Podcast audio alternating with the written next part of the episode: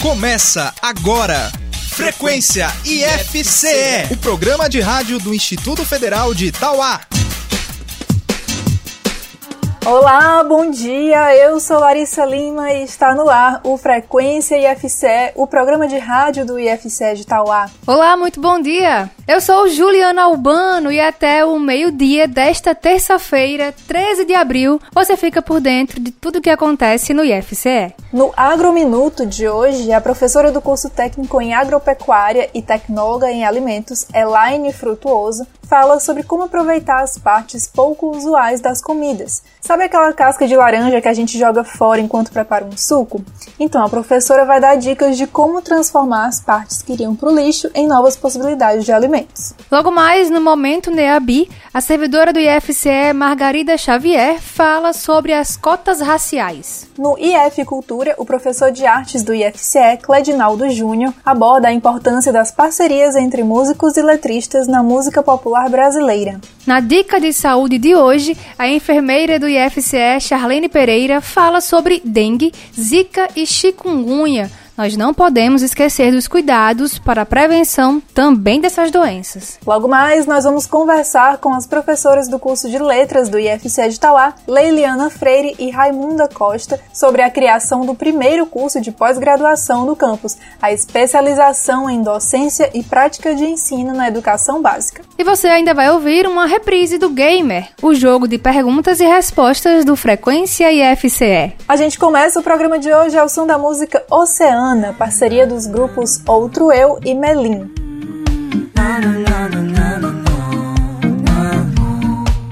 Eu sei que já passou da hora, mas o que é que importa se a gente arrastar o tempo aqui na cama? Tente se aventurar no que quiser de mim. Eu viro um oceano se você me encosta e é que você diz sei repetir. Ai, ai, você vem cá e diz no meu ouvido coisas. No meu ouvido coisas. Frequência IFCE. Eu sei que já passou da hora, mas o que é que importa se a gente só ficar um tempo aqui na cama? Tente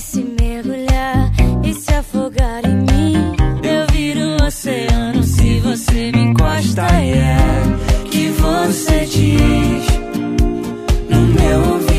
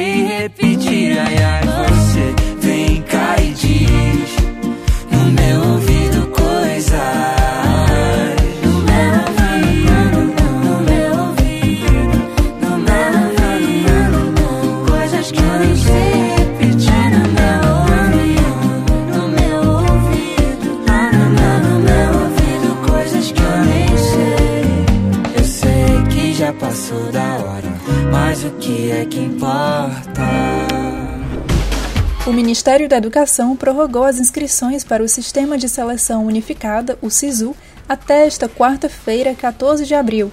Na primeira edição do ano do SISU, o IFCE de Tauá oferta 40 vagas para o curso superior de licenciatura em letras português e inglês. As inscrições são realizadas pelo site sisu.mec.gov.br. Para participar, é necessário ter concluído o ensino médio e ter participado da edição de 2020 do Exame Nacional do Ensino Médio, sem zerar a redação. Das 40 vagas ofertadas, 20 serão destinadas à ampla concorrência e 20 serão reservadas para as cotas sociais. O edital do IFCE e mais informações você acessa no site ifce.edu.br/tauá. Agrominuto.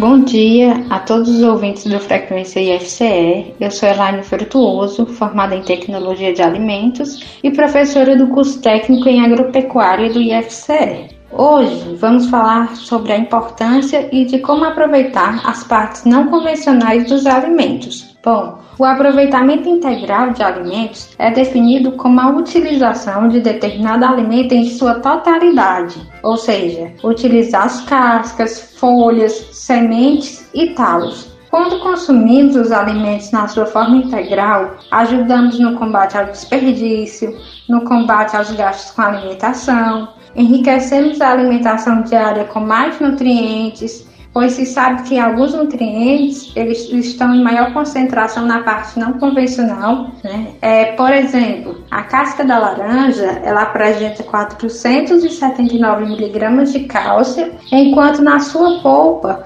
apresenta 13 miligramas. Além disso, a produção desses produtos pode ser uma ótima alternativa para incrementar a renda familiar. Uma pesquisa feita com 1.200 pessoas do Instituto Acatu revelou que apenas 8% das pessoas fazem receitas utilizando as partes não convencionais dos alimentos, né? Mas afinal, como podemos estar elaborando esses produtos com essas partes não convencionais? Bom, com as cascas de frutas podemos elaborar doces, geleias, tortas, sucos e farinhas. Com a casca da banana é possível elaborar brigadeiro. Com a casca da batata podemos estar elaborando casca de batata chips. Com a semente de abóboras podemos elaborar farinha. E com a entrecasca da melancia, né, que é a parte branca, né, aderida à casca, é possível elaborar cocada, né, uma sobremesa bastante aceitável na nossa região. E com a casca de frutas cítricas, como a laranja, limão e tangerina, podemos elaborar casquinha de fruta cristalizada. Para isso, se retira a casca sem a pele branca, fatia em tiras finas, ferve por um minuto em água com uma pitada de sal, escorre e lava. Essa operação é realizada por umas duas vezes para suavizar o sabor amargo. Posteriormente, se prepara uma calda com açúcar e água, acrescenta as cascas e deixa ferver, até que essa calda, a água, ela evapore. Posteriormente, polvilha com açúcar cristal. Então, são produtos ricos em pectinas, vitaminas, carboidratos, fibras e minerais que podem ser utilizados tanto no combate ao desperdício, como também pode trazer benefícios para a saúde do consumidor. Então, um abraço e até a próxima. Olha aí que dica maravilhosa que a professora Elaine deu, hein? Se você ficou com alguma dúvida ou quer sugerir algum tema para o Agrominuto, entre em contato conosco pelo nosso WhatsApp 3437 4249. Espaço aberto. No espaço aberto de hoje, eu converso com Claudemir Carlos, estudante do curso de Letras do IFCE, que também teve um projeto aprovado no edital de incentivo à cultura da Prefeitura de Itauá. A gente tem falado com os alunos e alunas autores de projetos contemplados por essa lei e hoje é a vez de conversar com o Claudemir. Bom dia, Claudemir, seja bem-vindo ao Frequência IFCE. Oi, Juliana, bom dia. Bom dia, ouvintes do Frequência IFCE. Que bom estar aqui com vocês. Claudemir, como é que se chama o seu projeto e do que se trata?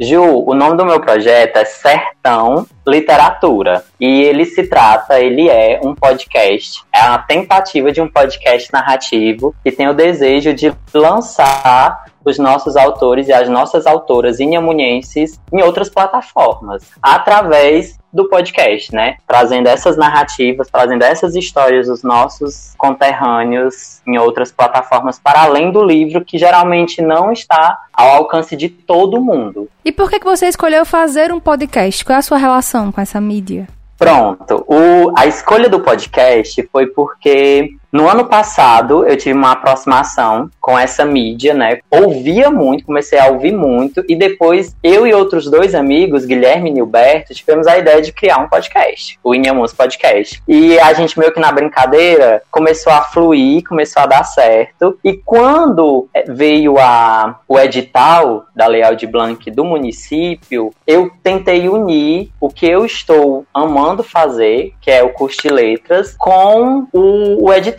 Aí me veio a ideia do podcast, porque era o que eu podia fazer dentro da, das possibilidades em que a gente estava de pandemia e dentro do que o, o edital pedia. Aí eu disse, ah, gente, por que não é, lançar os nossos autores, as nossas autoras em outra plataforma? E por que não o podcast, sendo que eu tô é a, é, é a plataforma mais próxima e que talvez é, se aproxime mais do, do que eu quero, né? Que é dizer assim, olha, gente, a gente tem escritores massa e aqui é um, um, um tiquinho, aqui é um pedacinho da imensidão das nossas narrativas, dos nossos autores. E como é que você selecionou os entrevistados que você selecionou? Qual foi, qual foi o seu critério de escolha? Foi assim, eu queria que fossem escritores e escritoras que ainda estivessem vivas, que fossem nossos contemporâneos. Eu, eu não queria é, dar a vez inicialmente para pessoas que já tinham, de certa forma, firmado uma carreira, que já era objeto de estudo, inclusive, na- nas universidades. Eu queria é, pessoas que recentemente tivessem publicado seus livros, seus contos, e a partir disso eu fui pesquisar.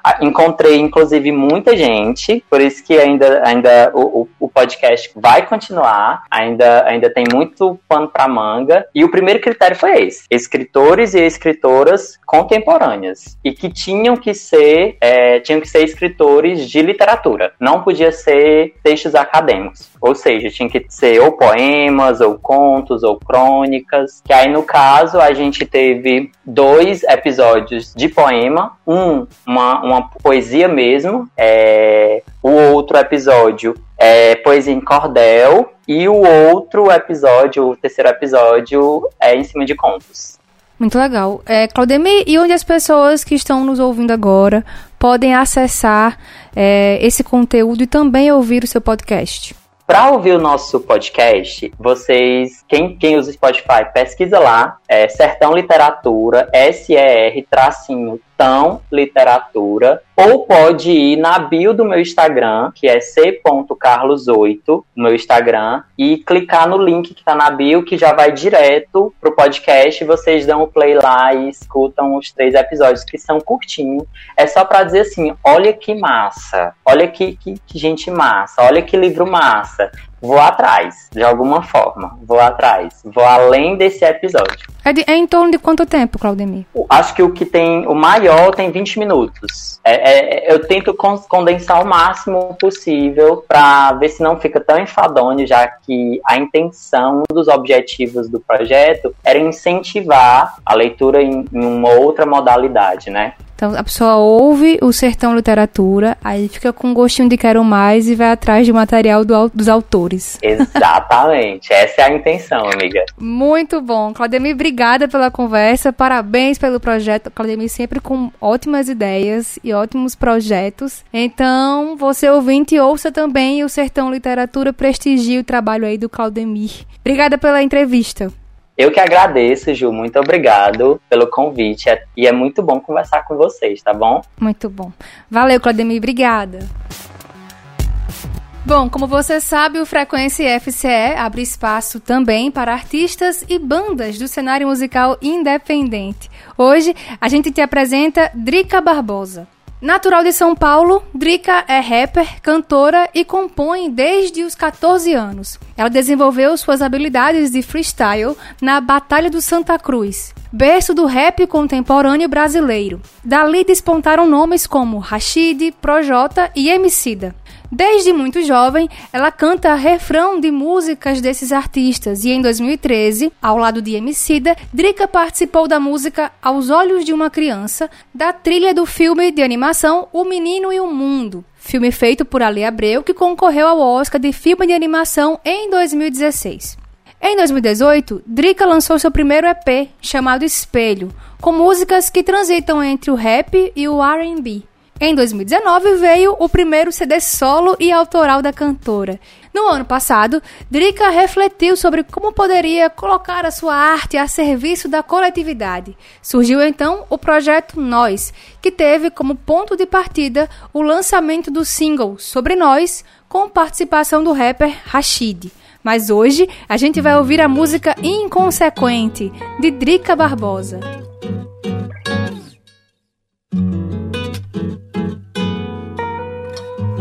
Frequência IFCE.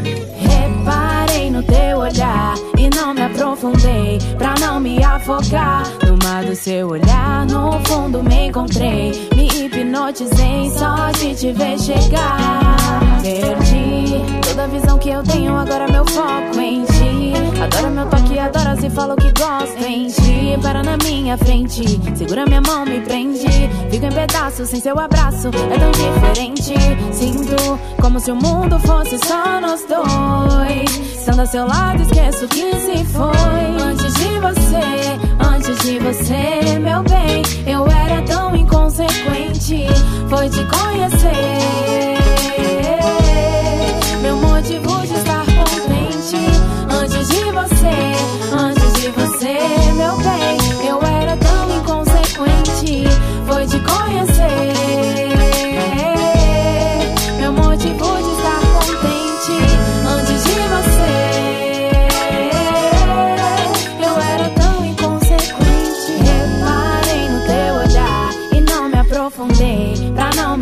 Afogar. No mar do seu olhar, no fundo me encontrei. Me hipnotizei só de te ver chegar. Reparei no teu olhar e não me aprofundei pra não me afogar. No mar do seu olhar, no fundo me encontrei. Me hipnotizei só de te ver chegar.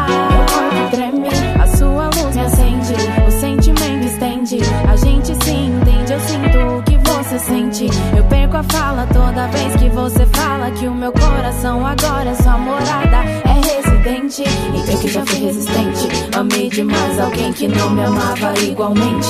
Errei demais em confundir amar estar carente. Ele queria outra coisa e eu queria gente. Surpreendente foi você que veio pra me perceber. Me tirou do sofrer e me fez florescer. Me rega toda manhã com seu querer. Quero te dar o mundo e o que eu tiver pra oferecer. Porque antes de você, antes de você, meu bem, eu era tão inconsequente.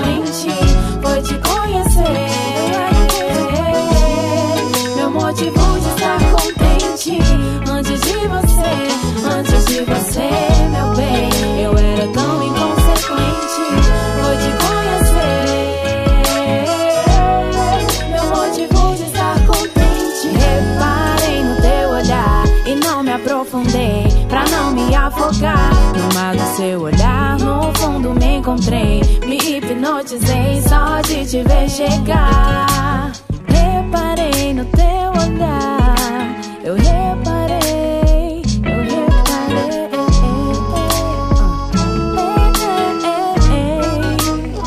Inconsequente. Dicas de saúde com Charlene Pereira. Olá, hoje a nossa conversa é sobre as doenças decorrentes da água parada, dengue, zika e febre de chikungunya. Devido a esses dias chuvosos, pode acontecer acúmulo de água nos mais diversos lugares e ela, mesmo estando com aspecto de suja, pode abrigar as larvas. Você sabia que, por exemplo, uma tampinha de garrafa pode acumular água suficiente para se tornar criadouro de mosquito? Isso também pode acontecer em folhas secas, lixo que pode guardar água das chuvas. Além disso, é muito importante manter fechadas as caixas d'água e outros reservatórios que guardam água, inclusive baldes, porque a água parada por 24 horas é suficiente para gerar um criadouro do mosquito, que é causador dessas doenças. E é ainda mais agravado pelo fato de que o mosquito consegue voar um raio de até 2 km de distância para atingir as pessoas. Ou seja, você não é responsável somente pelo cuidado com sua saúde, como também com a saúde da comunidade. É importante citar aqui que a dengue, a zika e a chikungunya não têm tratamento específico nem vacina no momento, mas seus sintomas podem ser controlados. E quais são esses sintomas? Geralmente pode haver febre, dores, manchas pelo corpo, mas cada um tem sua particularidade e é diagnosticada por exame de sangue diferente. Portanto, é importante procurar o serviço de saúde logo que perceber esses sinais, antes que haja um agravamento do quadro. Tenha atenção com os ambientes por perto e bora se cuidar. Para você que ligou o seu rádio agora, esse é o Frequência IFCE, o programa de rádio do IFCE de Tauá. E antes do momento Neabi de hoje, vamos curtir o som da música Dynamite, do grupo BTS.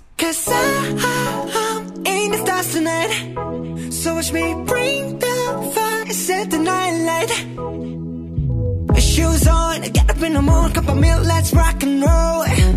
Kink out, drum, rolling on like a rolling stone. Sing song when I'm walking home, jump up to the top of the brown. Ding dong, call me on my phone, nice tea, and I'll get my ping pong. This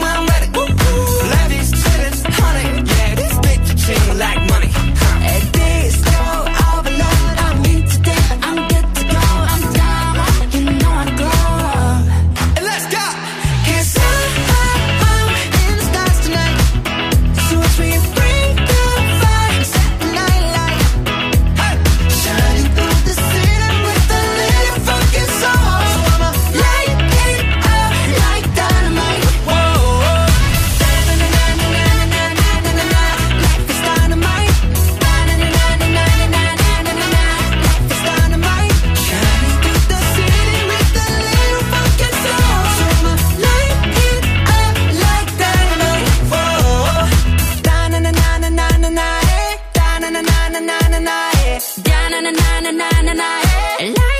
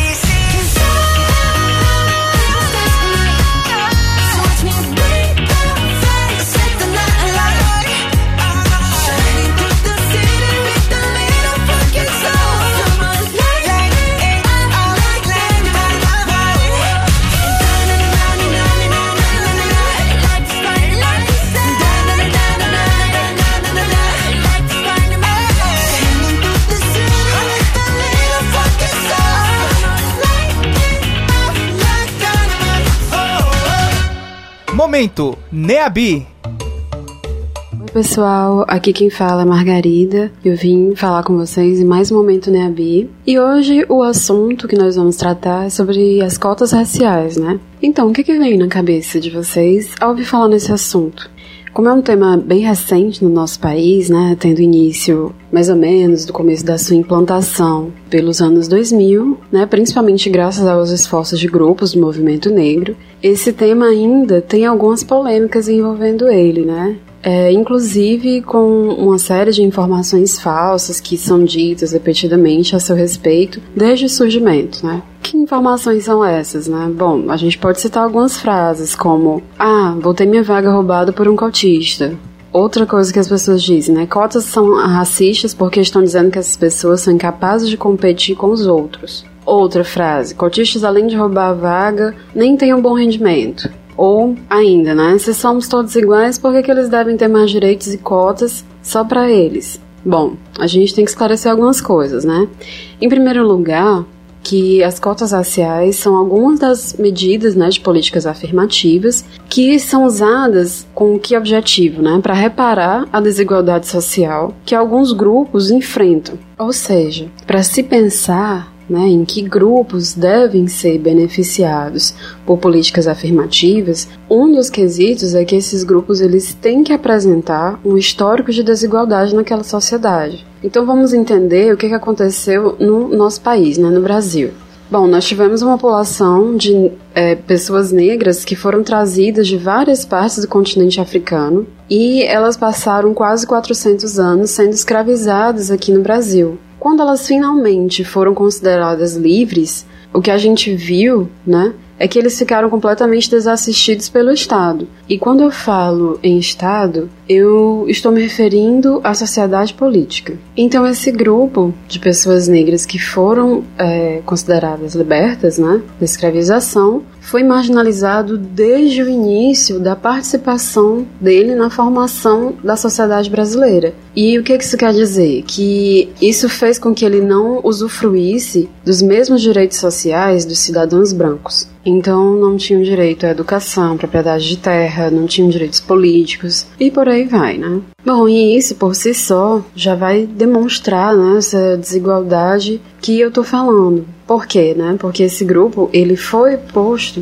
desde o início da formação da sociedade brasileira a condições muito mais desfavoráveis e essas condições não desapareceram. As condições de desvantagens sociais que a gente vê hoje em dia, elas são consequências dessas condições impostas ao grupo das pessoas negras que permaneceram no Brasil.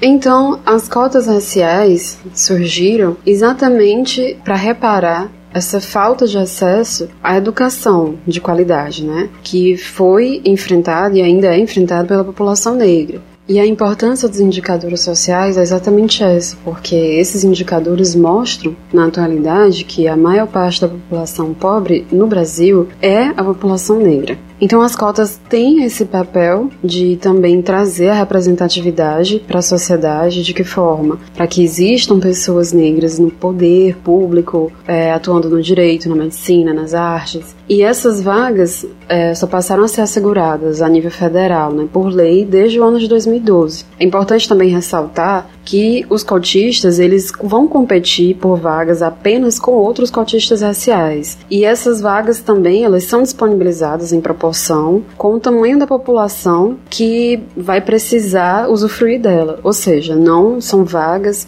destinadas, um número de vagas destinadas de forma é, arbitrária, né? Existe um estudo para aquele número de vagas que é ofertado. Também é importante dizer que em nenhum momento as cotas raciais evidenciam uma incapacidade intelectual nos indivíduos que vão usufruir dela, né, nos cotistas. Ela apenas vai tentar corrigir o acesso negado, né, por tantos anos. E os resultados, inclusive, vêm mostrando exatamente o contrário, né? Como um estudo que foi feito na UERJ, que fica no Rio de Janeiro, em que alguns alunos cotistas obtiveram notas maiores além de ter mostrado mais interesse nos estudos do que os alunos não cotistas. Muitas vezes esse interesse é, foi percebido porque eles tinham noção da conquista que era eles estarem ocupando aquela vaga na universidade. Bem, pessoal, é isso. É, espero que vocês tenham gostado de mais esse momento né, Bi e até a próxima.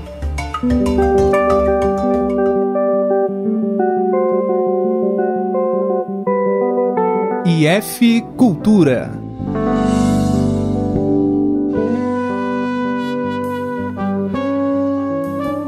Olá, eu sou Cledinaldo Júnior, sou professor de música do campus Tauá e esse é mais um IF Cultura. Hoje vamos falar sobre a música brasileira popular, que durante a sua história teve célebres parcerias na composição musical.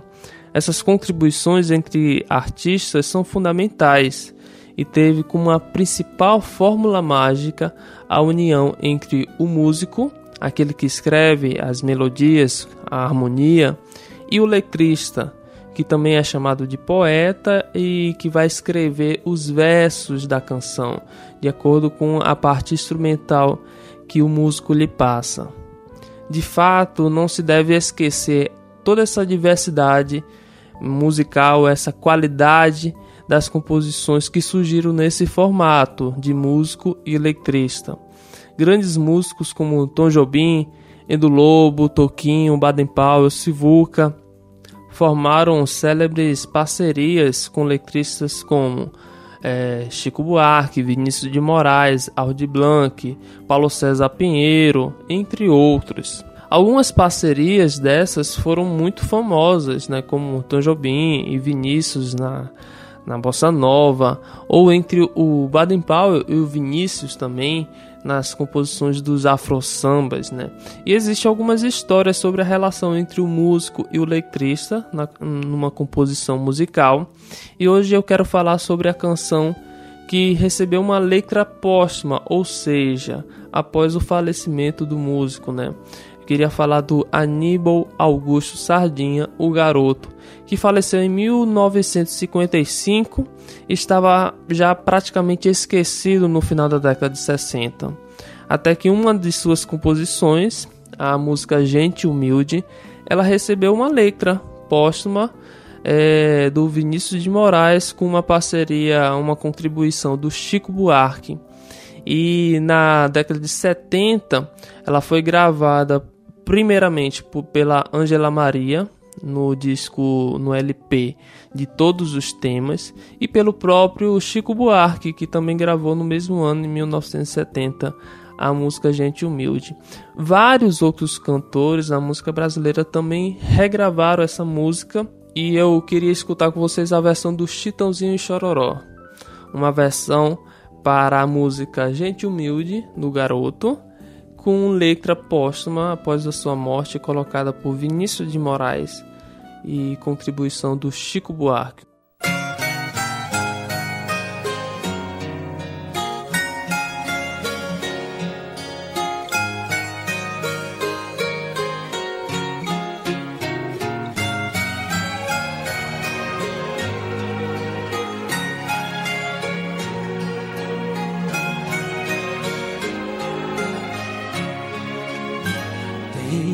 Certos dias em que eu penso em minha gente e sinto assim todo meu peito se apertar. Porque parece que acontece de repente, com um desejo de eu viver sem me notar. Igual a como quando eu passo num subúrbio, eu muito bem vindo de trem de algum lugar. E aí me dá uma inveja desta gente que vai em frente sem nem ter com quem contar. São casas simples com cadeiras na calçada e na fachada escrito em cima que é um lar. Pela varanda flores tristes e baldias, com alegria que não tem onde encostar. E aí me dá uma tristeza no meu peito, feito um despeito de eu não ter como lutar. E eu que não creio, peço a Deus por minha gente. É gente humilde, que vontade de chorar.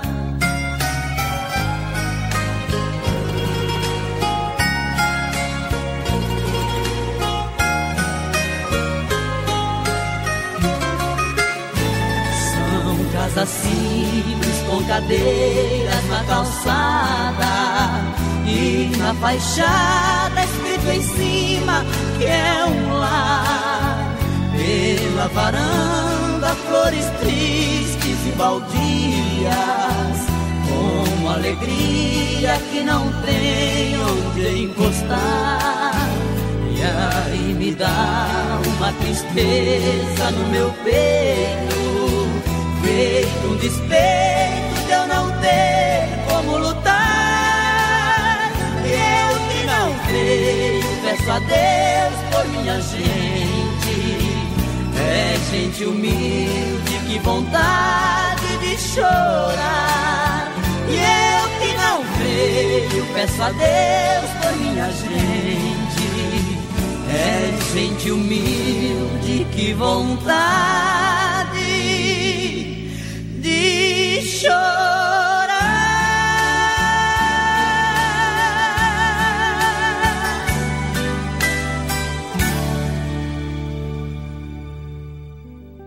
Escutamos Gente Humilde, interpretada por Chitãozinho Chororó, composição do Garoto e letra do Vinícius de Moraes com contribuição do Chico Buarque. É, espero que vocês tenham gostado. Até a próxima. Você sabe qual é a origem do bolo de aniversário? Celebrar uma data importante com direito a guloseimas tem provável origem nas festas de culto aos deuses da antiguidade. Os tradicionais bolos de aniversário surgiram na civilização grega, quando os adoradores da deusa da fertilidade, Ártemis, passaram a oferecer em seu templo um preparado de mel e pão no formato de uma lua. No entanto, há especialistas que defendem outra teoria. Segundo ela, a tradição surgiu na Alemanha medieval, onde costumava se preparar uma massa de pão doce no formato do menino Jesus no Natal. Depois, essa guloseima seria adaptada para a comemoração do aniversário de crianças. Já o uso das velas também seria herdado do culto aos deuses antigos, pois as pessoas acreditavam que a fumaça das velas levava as preces dos fiéis até o céu, além de proteger o aniversariante de espíritos ruins e garantir sua proteção para o próximo ano. Sobre as festas de aniversário, até hoje não se sabe a data exata de quando os nascimentos das pessoas começaram a ser celebrados. Ainda nos dias atuais, a comemoração é um costume ocidental, nem sempre seguido por outros povos. No Vietnã, por exemplo, os aniversários não são comemorados individualmente no dia do nascimento, e sim coletivamente no Ano Novo Vietnamita, que segue o calendário lunar e acontece em geral entre os dias 21 de janeiro e 9 de fevereiro. Embora os historiadores não saibam exatamente quando a tradição surgiu no Ocidente, indícios revelam que a festa já era conhecida na antiguidade. Os romanos não apenas comemoravam o dia do nascimento, como tinham um nome para a festa: Dies Solemnis Natalis. Outra tese que reforça a ideia de que foram os romanos os difusores dessa tradição é a existência de túmulos que registram com precisão o número de anos, meses e dias no sarcófago, o que indica que eles sabiam o dia exato do nascimento da pessoa. Gamer Frequência IFCE.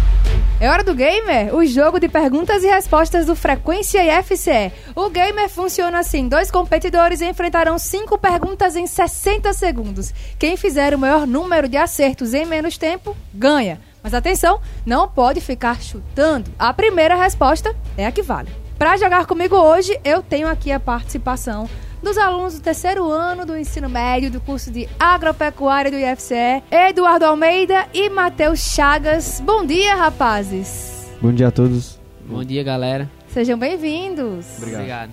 Bom, pra gente saber quem vai começar, vamos ao nosso sorteio. E quem começa é o Eduardo, então Matheus vai ter que sair do estúdio só por uns instantes. Dudu, tá preparado? Não. Vamos lá. Vamos recapitular as regras, tá bom? São cinco perguntas em 60 segundos. Caso você não saiba alguma resposta, pode pedir pra pular, que depois eu retomo aquela que você pulou. Perguntas gerais. São perguntas de conhecimentos gerais. Vamos lá. Tempo valendo. Completo ditado. Cão que ladra. Passa. Na mitologia grega, Aquiles foi ferido em qual parte do corpo? Passa. Como se chama a tabela que agrupa todos os elementos químicos conhecidos e suas propriedades? Tabela periódica. Resposta correta. Qual o nome do atual técnico do Flamengo? Passa. Quem é o compositor do hino de Tauá? Passa. Completo ditado. Cão que ladra. Não sei. Na mitologia grega, Aquiles foi ferido em qual parte do corpo? Eu tô em dúvida, mas eu não sei. Qual o nome do atual técnico do Flamengo? Pô, esse vai é chato, ó, mano. Eu nem tô, tô distante do futebol agora. Sei não. Quem é o compositor do hino de Tauá? Ah, mano, eu vi, eu vi isso aí semana passada, fui cantar um Tauá. Ah! Não sei também. Tempo esgotado, Dudu. Gamer, Frequência IFCE. Matheus, está preparado? Estou sim. Só recapitulando, tá bom as regras? São cinco perguntas em 60 segundos. Caso você não saiba alguma resposta, pede pra pular. Depois eu retomo, tá bom? Ok. Tempo valendo. Completo ditado. Cão que ladra. Passa. Na mitologia grega, Aquiles foi ferido em qual parte do corpo? No peito. Resposta errada.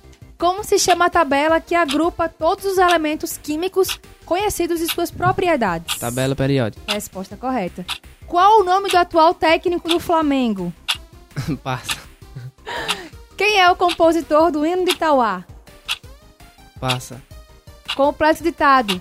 Cão que ladra. Não morde. Resposta correta. Vamos lá. Qual é o nome do atual técnico do Flamengo? O Tite não. O técnico. É Ah, é? O técnico É. é o Tite. Resposta errada. Senhor. Quem é o compositor do hino de Itauá?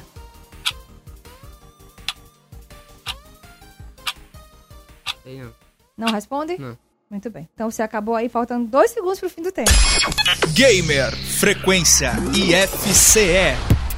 Vamos agora conferir o gabarito das perguntas de hoje. Completo ditado: cão que ladra, não morde. Na mitologia grega, Aquiles foi ferido em qual parte do corpo? No calcanhar? O calcanhar de Aquiles, né? Tão famosa a expressão. Como se chama a tabela que agrupa todos os elementos químicos conhecidos e suas propriedades? Tabela periódica. Qual o nome do atual técnico do Flamengo? Jorge Jesus. Quem é o compositor do hino de Itauá é o odontólogo José Nilson Rodrigues Furtado. Bom, com dois acertos contra um, Matheus vence o gamer de hoje.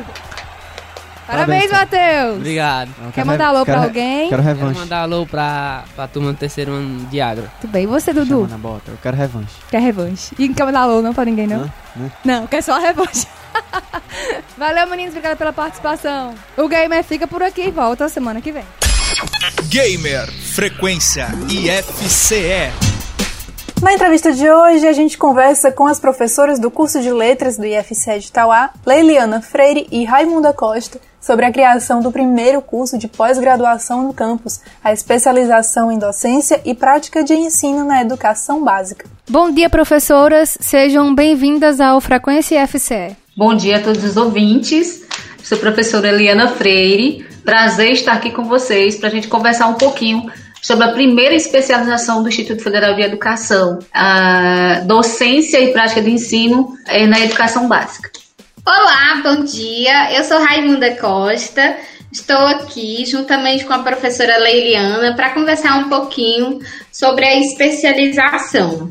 Muito bem, professores, vocês podem começar falando pra gente um pouquinho sobre esse curso, né? O que é que vai ser essa especialização? O que é que ela vai abordar? Então, o curso de especialização em docência eh, e prática de ensino na educação básica, ela tem o objetivo eh, de qualificar profissionais que atuam em diversas áreas, né? Eh, ela se disponibiliza para portadores de diplomas de curso de graduação, esses profissionais que atuam nas diversas áreas da educação básica, sobretudo aqueles em exercício docente, é bem como bacharéis e tecnólogos, é, licenciados nas diversas áreas, especialidades e demais profissionais da educação. Né? A, gen- o- a nossa especialização ela se direciona para esse público e ela tem a intenção de qualificar né, esse público, oferecendo é, a possibilidade né, desses profissionais aprofundar mais seus conhecimentos, né, no sentido de, ah, de valorizá-los também, né, promovendo a interação da pós-graduação com a graduação, sobretudo com a educação básica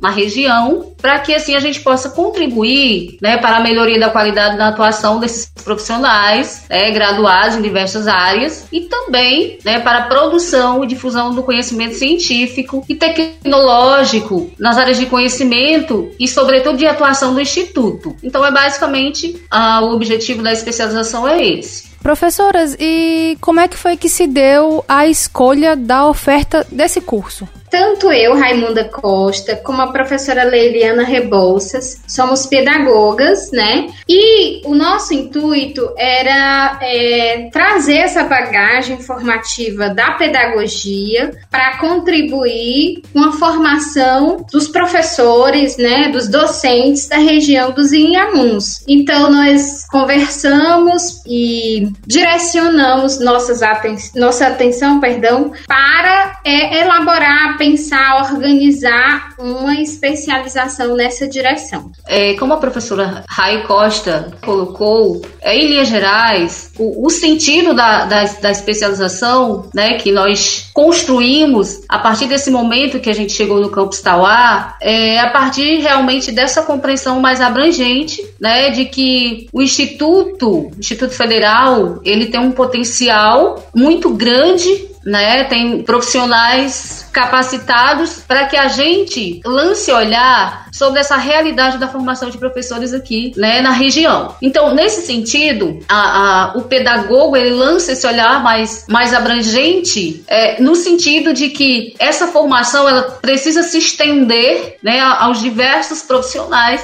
e as especialidades, né, que fazem parte de toda a formação de professores. Então, ah, nesse sentido, a gente foi tecendo essas ideias junto com o diretor de ensino do campus. Ah, surgiu, na verdade, a partir desse diálogo e da percepção da potencialidade do instituto, né, e, e, e os novos profissionais que iam chegando naquele momento. Então, a gente percebeu que essa demanda, né, de, de qualificação e formação uh, e valorização, o Instituto teria como atender é, em relação toda a essa região, não só de Itauá, mas de todo o sertão dos Inhamuns, com um curso de especialização que proporciona uma educação pública é, de qualidade e também é, ela traz um viés muito, muito interessante que é, é se contrapor, de certa forma, à privatização do ensino superior nas instituições do ensino superior brasileiro, que a gente sabe que os índices são, são altíssimos.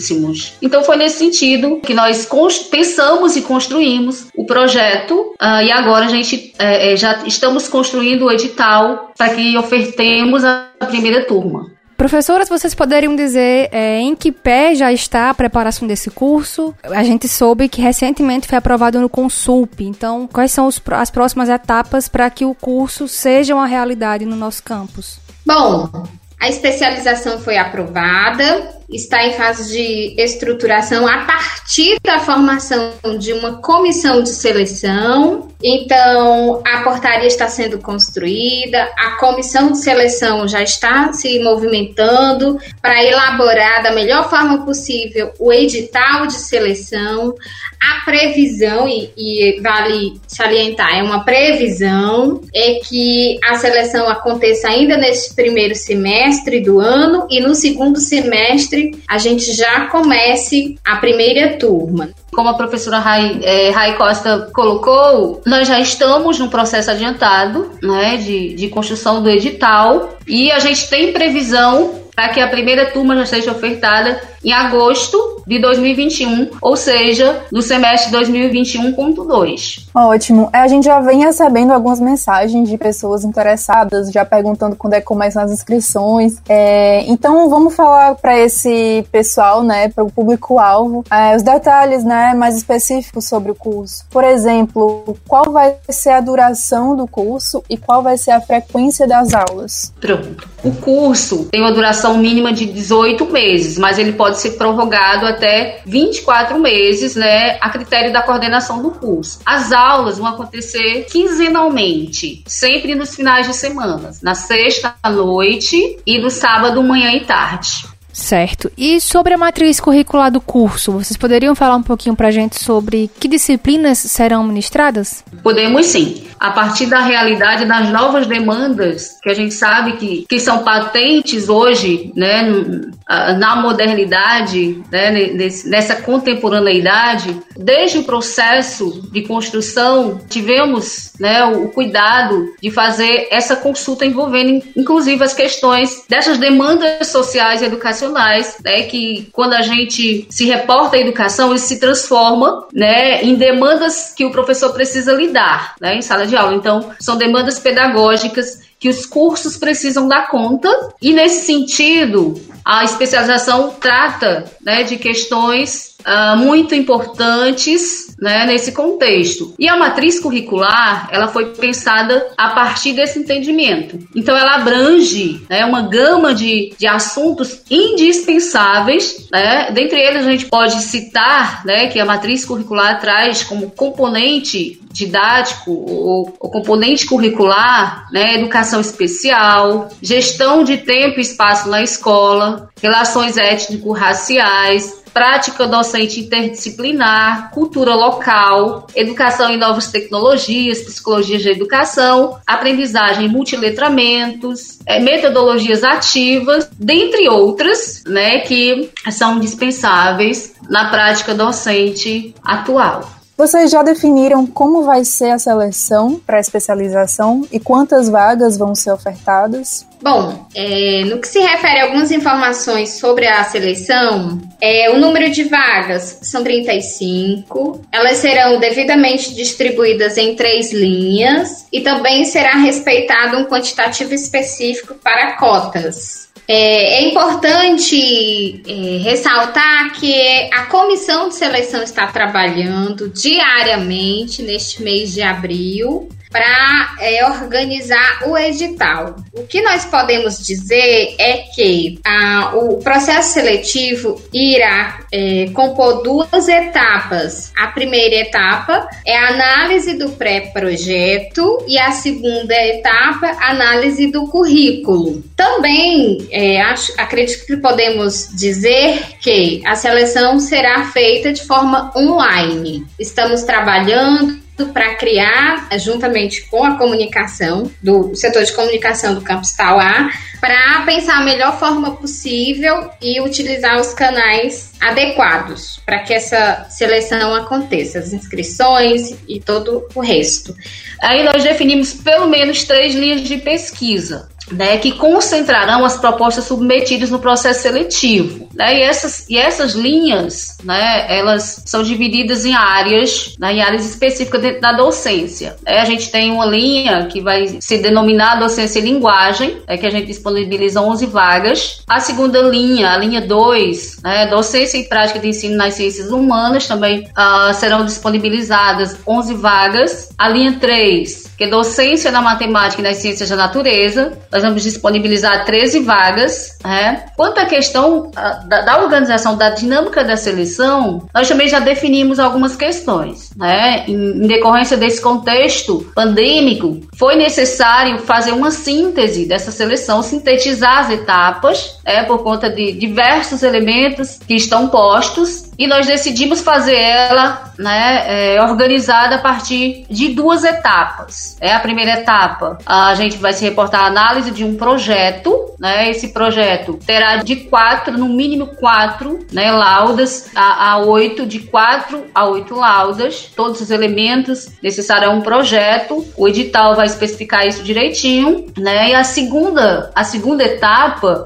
vai ser uma análise de currículo que tem caráter classificatório e é o que a gente pode dizer, né, até o presente momento, porque a gente ainda está nesse processo de construção é, do edital ainda e de todo o processo seletivo que está se desenvolvendo nesses últimos tempos. Liana, como é que se dá essa análise curricular? Muito bem, Juliana. A análise curricular, né, ela vai ser feita a partir de itens que vai qualificar esse discente que vai estar entrando na instituição. Né? E ela será feita a partir de um currículo, né? o currículo vitae, é, e a gente estabeleceu seis critérios para essa qualificação. Dentre eles, né, nós temos experiência docente, é, regência de sala de aula nos últimos três anos, é, experiência em iniciação científica, monitoria extensão por semestre, né? Também a gente vai mensurar essas questões, a experiência em gestão, supervisão, né, e outros elementos, né, que fazem parte, né, se a gente fizer uma síntese, a gente pode dizer que a gente tem seis itens qualificadores desse processo. É feita algum tipo de confirmação, assim, de validação do que a pessoa botou lá no currículo? Em relação a isso,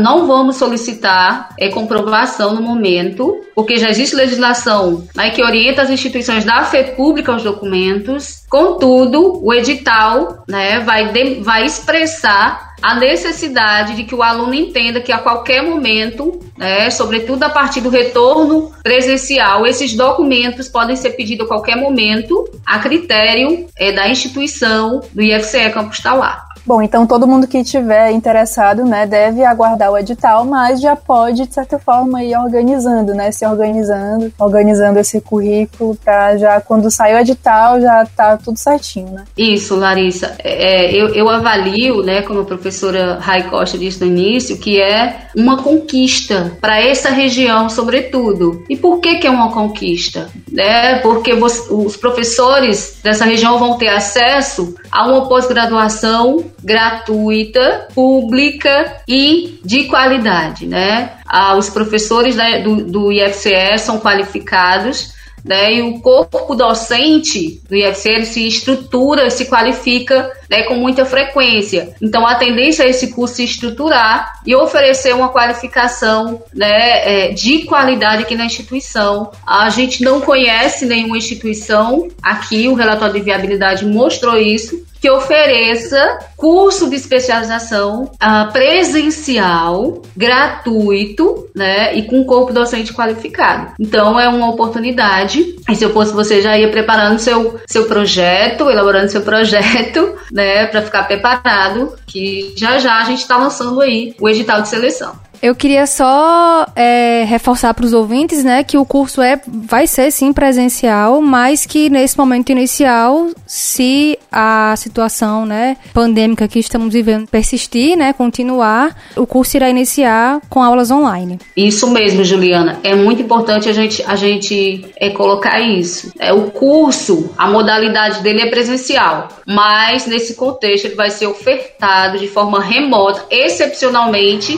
devido à pandemia. Uma complementação rápida à fala da professora Leliana, essa questão que você, Juliana, mencionou, é uma excepcionalidade. Isso quer dizer que todas as pessoas que realizarem sua inscrição na especialização têm que ter em mente e assumir o compromisso de iniciar a especialização no, neste formato remoto, mas que assim que a situação né, retornar e, e for possível iniciar as aulas presenciais, a especialização será presencial. E aí esse aluno tem que frequentar sim o- as aulas e, e não terá como questionar, porque isso será é, expresso lá no, no edital, né? Essa observação, é isso. Muito bem, acho que ficou bem claro, né, para todo mundo. Então é isso. ah, já de antemão, parabenizo vocês pelo trabalho. Como o Liana falou, é uma conquista muito grande mesmo, né? E a gente vai ver o resultado é, nos próximos anos, né? O impacto na nossa região. Quem tiver interesse em fazer o curso, acompanhe as nossas redes sociais, o nosso site. A gente vai divulgar tudo lá quando sair o edital, sobre as inscrições, tudo direitinho. Liana e Rai, muito obrigada. Parabéns pelo trabalho de vocês. É, eu agradeço, espero ter esclarecido as principais dúvidas. E nós temos um e-mail né, da pós-graduação, é, que é pós-grade.tauá.ifce.br e qualquer dúvida pode ser enviado para esse e-mail, tá bom? É, é, e a gente aguarda vocês, a todos, né, para que, ah, para que façam parte né, dessa nossa conquista também. Obrigada, meninas. Eu agradeço a oportunidade, o momento para divulgar, levar informação, né, sobre esse acontecimento tão importante. Estamos felizes mais uma vez pela conquista e convidamos, né, todos e todas da região dos Inhamuns interessados em ter acesso a uma educação e uma formação de qualidade de forma gratuita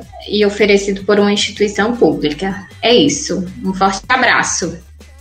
Obrigada, professoras. Bom, o Frequência IFCE fica por aqui, mas você pode continuar acompanhando o IFCE nas nossas redes sociais. É isso aí, no Instagram e no Facebook nós somos o arroba IFCTauá. O nosso canal no YouTube é youtube.com.br IFCTauá. As nossas notícias você acessa no nosso site ifce.edu.br barra Tauá e o nosso podcast, o IFCast Tauá, você pode ouvir no Anchor, Deezer ou no Spotify. É isso aí, então até o próximo Frequência IFCE. Até lá, tchau!